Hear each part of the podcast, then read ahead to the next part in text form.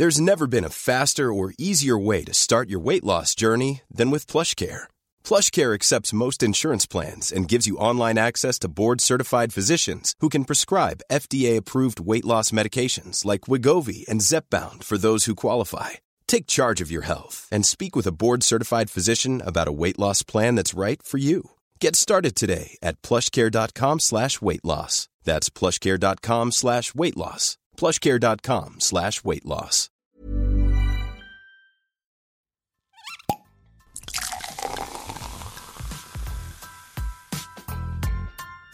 Eine Frage des Geschmacks. Der Falstaff Gummi Podcast.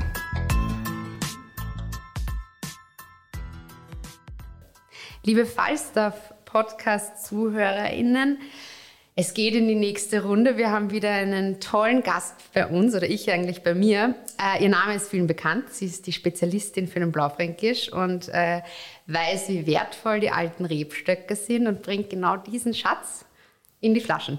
Und Silvia Heinrich sitzt hier. Danke, dass du da bist und dir Zeit nimmst und extra hergekommen bist. Ja, vielen lieben Dank für die Einladung. Es ist eine Ehre für mich, dass ich da sein darf. Vor allem in diesem Gebäude, in dem wunderschönen, was ja sehr geschichtsträchtig ist und für mich auch Erinnerungen birgt. Wir sind im ersten Bezirk in einem, wir sind neu übersiedelt und es ist sehr schön, dass dir das auch gefällt, weil wir, wir fühlen uns pudelwohl und ja, können da die ganzen Podcasts machen.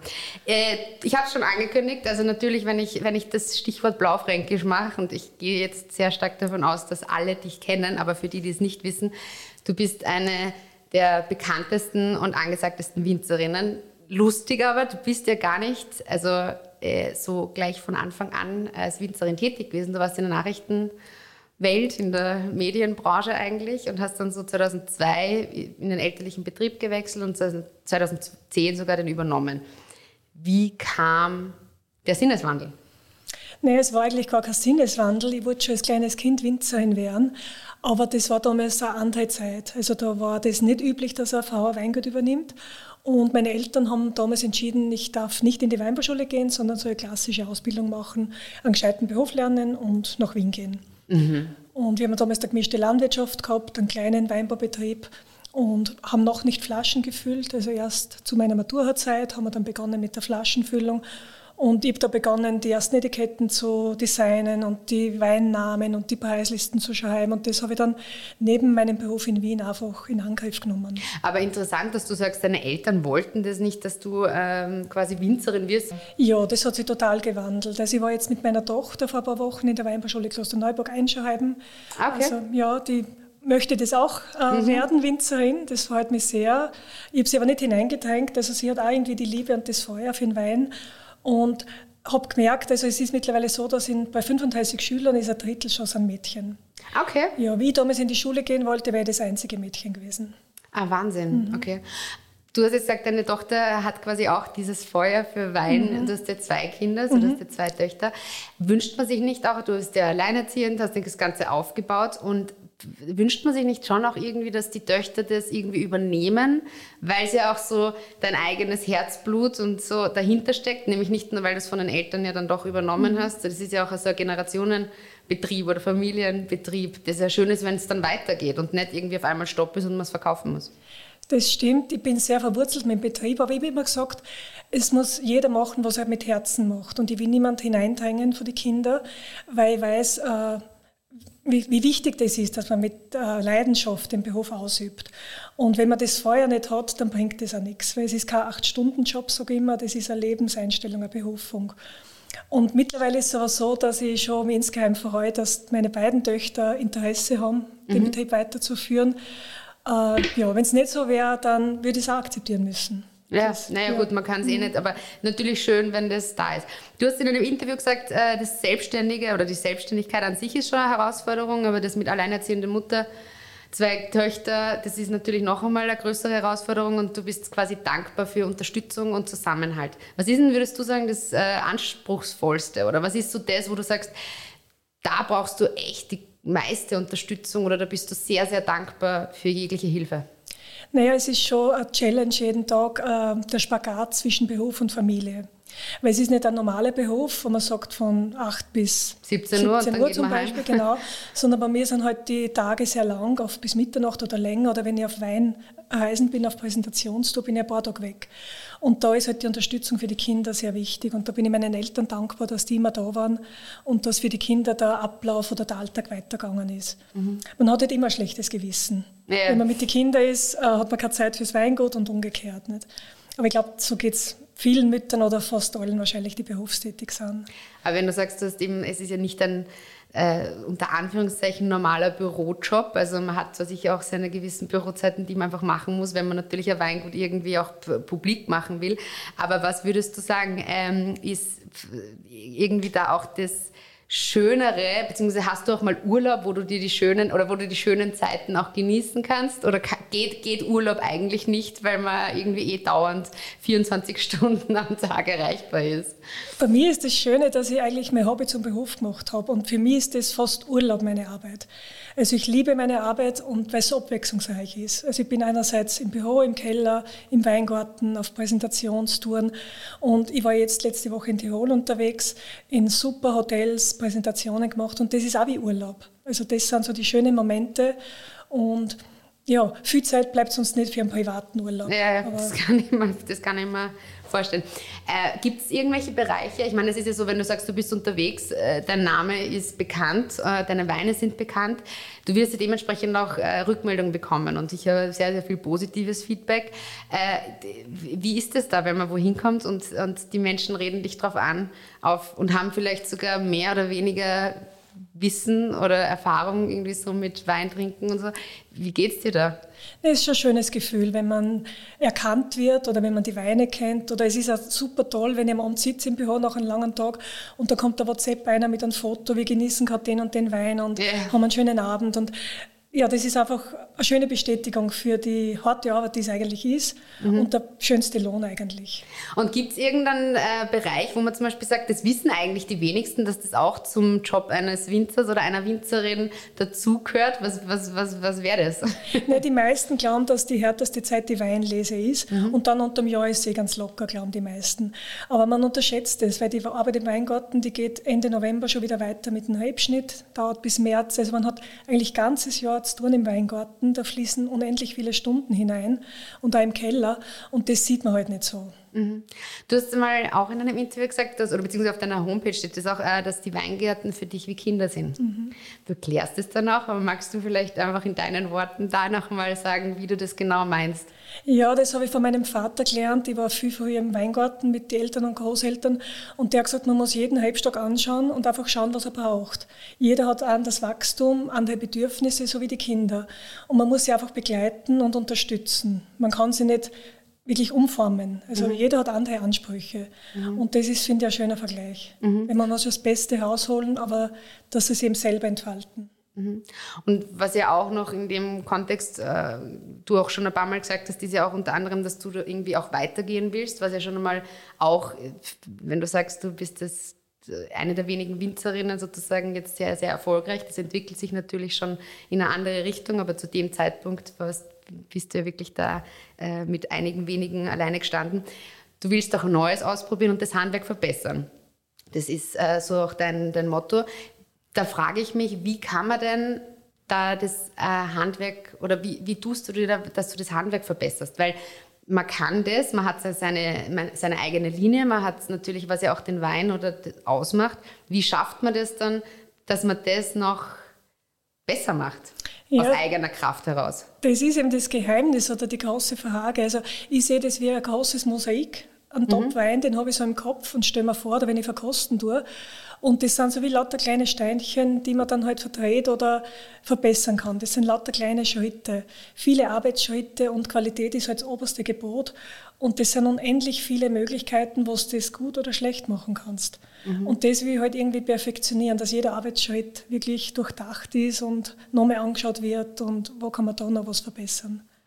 Übung macht den Meister sozusagen irgendwie? Ja, von der Erfahrung. Also da mhm. lege ich sehr viel Wert auf das Feedback von meinem Papa im Weingarten, weil der ist schon 60 Jahre im Weingarten unterwegs und äh, der kennt jeden Halbstock. Und er hat schon so viele Jahrgänge miterlebt.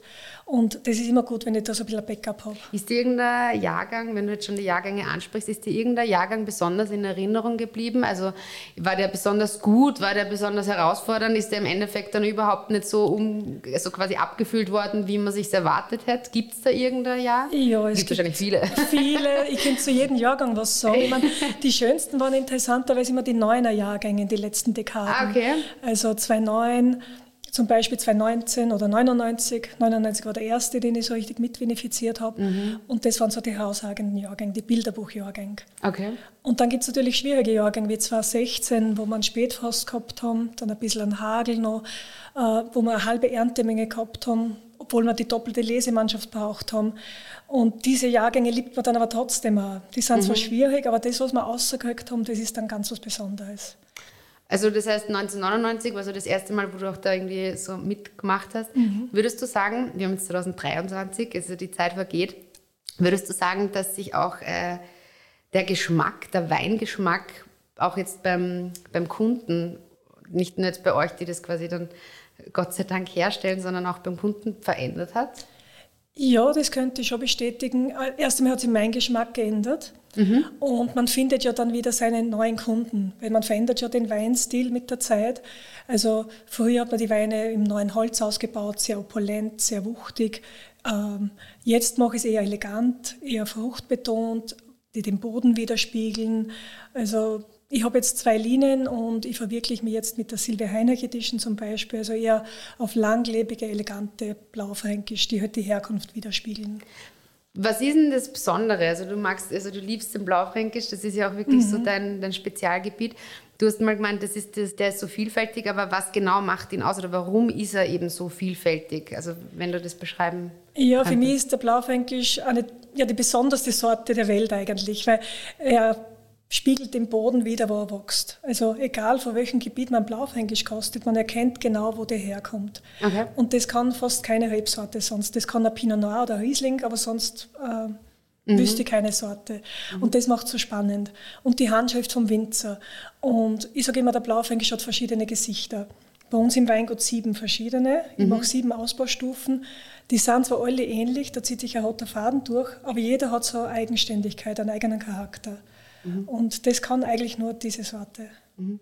Und erkennt man jetzt, ganz blöd gefragt, erkennt man, wenn man jetzt nicht wirklich ein ausgebildeter Weinprofi, Sommelier oder irgendwie der Experte in dem Bereich, Chefredakteur, Weinchefredakteur beim Falstaff ist, erkennt man diese verschiedenen Nuancen oder braucht man da wirklich so die Erfahrung oder auch diese ganz, den besonderen Geschmack, dass man es erkennt?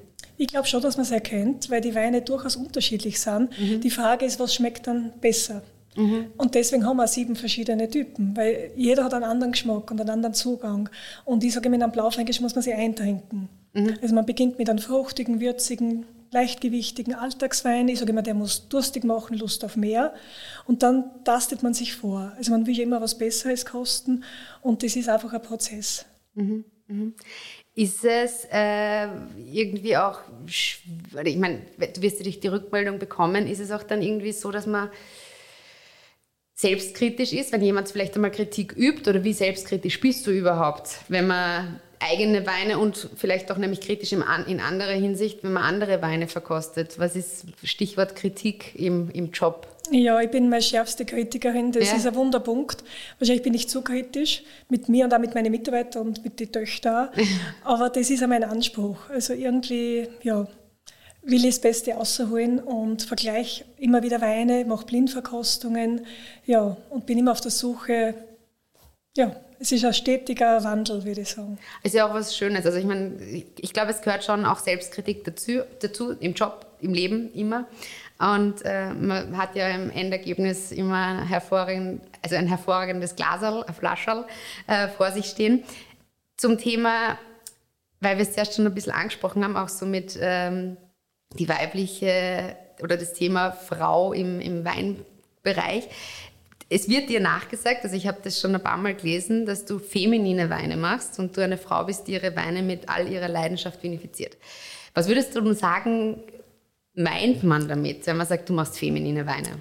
Oder was sind nicht feminine? Ja, ich kann das fast nicht mehr hören. Also feminine oder maskuline Weine, weil ehrlich gesagt mache ich viel strengere Weine, als mein Vater sie gemacht hat. Ich würde eher ja. sagen, mein Papa hat eher die feminineren, weicheren Weine gemacht, mit weicheren Tanninen, sehr samtig, vollmundig. Und ich möchte schon gerne ein bisschen einen Charakter drin haben und ein bisschen, er kann ruhig ein bisschen ein Säurespiel haben und ein bisschen fordern. Und die Diskussion immer, wenn eine Frau einen Wein macht, schmeckt er anders wie für einen Mann. Ich glaube, das ist äh, heutzutage nicht mehr gang und gäbe. Also, ja. ja. Sollten wir generell dieses Thema, oder ich meine, du wirst ja immer wieder damit sicher konfrontiert, wenn du Interviews machst oder wenn du einfach so im direkten Austausch, würdest du sagen, dass dieses Thema Frauen im, als Winzerin oder äh, in, in, in, ist das ein Thema? Sollte man das noch ein Thema, also als Thema machen? Ist es wichtig, dass man wachrüttelt und sagt, es sind noch zu wenige Frauen da? Oder sagst du, es entwickelt sich schon gut? sehen wir bitte lieber alle das Handwerk und nicht das Geschlecht. Auf jeden Fall. Also wir haben vor 20 Jahren äh, zehn Elfinzer-Kolleginnen von mir haben die Gruppe Elf Frauen die Weine gegründet, weil es damals nur Kuriosum war, Winzerin mhm. zu sein. Und wir wollten jungen Mädchen Mut machen, den Beruf zu erlernen. Ähm, mittlerweile hat sich das gefestigt. Und ich würde sagen, wichtig ist die Handschrift des Winzers, egal ob es Frau oder Mann ist. Dem Rebstock ist auch egal, ja. wer ihn pflegt. Und ja, es ist einfach die verlängerte Handschrift vom Winzer. Mhm. Aber es ist fein, dass man trotzdem immer, dass das immer diverser ist alles, weil man einfach natürlich dann verschiedene Handschriften auch erschmecken kann. Und ich mag das so gern, wenn ich zum Beispiel jetzt einen Profi vor mir sitzen habe und wir haben ja so sehr viele ZuhörerInnen und, und ähm, ich möchte dann auch vielleicht die, die jetzt noch nicht so das Know-how haben, ein bisschen einbinden und dass sie vielleicht ihre Liebe zu Weiß, Rot, Rosé-Weinen entdecken. Äh, das Wein mal eins. Was würdest du sagen, ist so das Wichtigste, was man wissen muss, wenn man so loslegt oder wenn man in den Diskurs tritt mit anderen Personen? Was, was, wie, kann man, wie, kann man, wie kann man mit Wissen punkten? Naja, man darf sich da, glaube ich, nicht so, wie soll man sagen, keine Angst haben vor einem Glas Wein. Also einfach äh, hineinriechen, aber man hat so viel Geschmacksnossen im Kopf und einfach sagen, was einem zuerst einfällt. Es gibt kein richtig und kein falsch beim Wein. Das ist so subjektiv. Mhm. Und jedem schmeckt was anderes besser. Und man darf nicht nach Punkte gehen, würde ich sagen, sondern einfach Selbstvertrauen und einfach sagen, ja, schmeckt mir, schmeckt mir nicht. Das ist einmal das Allerwichtigste beim Weinverkosten. Mhm. Und ja. Und was man rausschmeckt. Was würdest du sagen äh, zu einem herrlichen Glas von einem deiner Blaufränkisch? Was, was, was, was gibt es zu essen dazu oder steht der Wein für sich und da darf man nichts dazu essen? Beides hat seine Richtigkeit. Äh, ich trinke gerne ein gutes Glas Blaufränkisch zu einem dunklen Fleisch zum Beispiel. Der darf aber auch nicht zu wuchtig sein, weil die besten Weine trinke ich am liebsten nach dem Essen. Also die, das ist dann wirklich der pure Weingenuss als Abschluss. Und, ja, ja. Genuss pur. Genuss pur, genau. Das heißt, wir werden uns ich, es ist der Anfang des Jahres, also wir, wir freuen uns, wir werden dieses Jahr wahnsinnig viel genießen. Ich sage vielen lieben Dank, dass du dir die Zeit genommen hast. Du hast mir auch, das äh, kann ich äh, da ganz stolz sagen, einen Wein mitgebracht, den wir verkosten dürfen. Vielen lieben Dank. Es war super und ich freue mich, wenn du wieder vorbeikommst. Vielen Dank für die Einladung. Hat Spaß gemacht. Dankeschön. Alle Infos und Folgen findet ihr auf falstaff.com slash podcast und überall, wo es Podcasts gibt.